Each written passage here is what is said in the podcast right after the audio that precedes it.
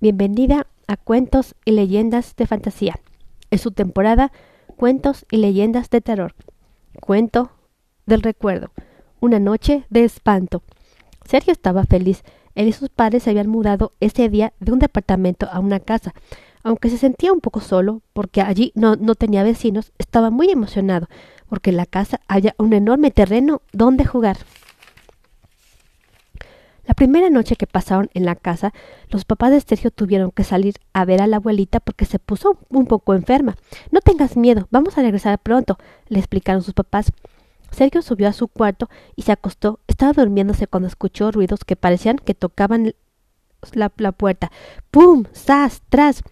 Los ruidos se hicieron más fuertes. Sergio se asomó por la ventana y allí vio, vio que caía el bote de basura. También, también vio un gato que salía corriendo entre las latas de refresco y bolsas de, plástico. Gato sin vergüenza, gritó Sergio, aún nervioso. Sergio re re regresó a su cama dispuesto a dormirse. Ya se había acostado cuando oyó que tocaban en su ventana. Se asustó mucho. Su recámara estaba en la planta alta y nadie podía tocar por fuera. Con mucho miedo, Sergio abrió la, la cortina. Estaba granizando. Eran bolitas de hielo que golpeaban los ruidos desde de la ventana. Sergio se, se tranquilizó, pero al poco rato volvió a escuchar ruidos. Parecía que varias personas hablaban. ¿Serán fantasmas? pensó, o tal vez ladrones.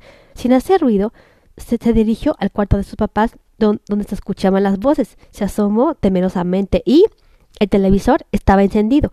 Vaya sustos, aquí no, no, no tengo vecinos.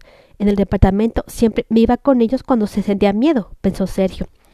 Mientras volvía a meterse a la cama, Sergio estaba cubriéndose con las cobijas cuando escuchó otro ruido. Alguien está escondido en mi ropero. Ahora sí serán fantasmas, pensó.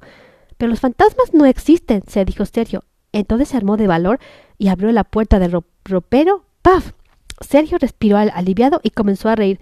Claro, pensó. En todas las casas se oyen ruidos, pero como esta es la primera noche que paso aquí, con todo me, me asusto. Los fantasmas no existen y esta casa es ma maravillosa. Sergio llamó a sus papás para decirles que estaba bien y que no había fantasmas. Luego se fue a dormir muy tranquilo. Fin. En este mes de octubre estás escuchando cuentos y leyendas no muy de terror.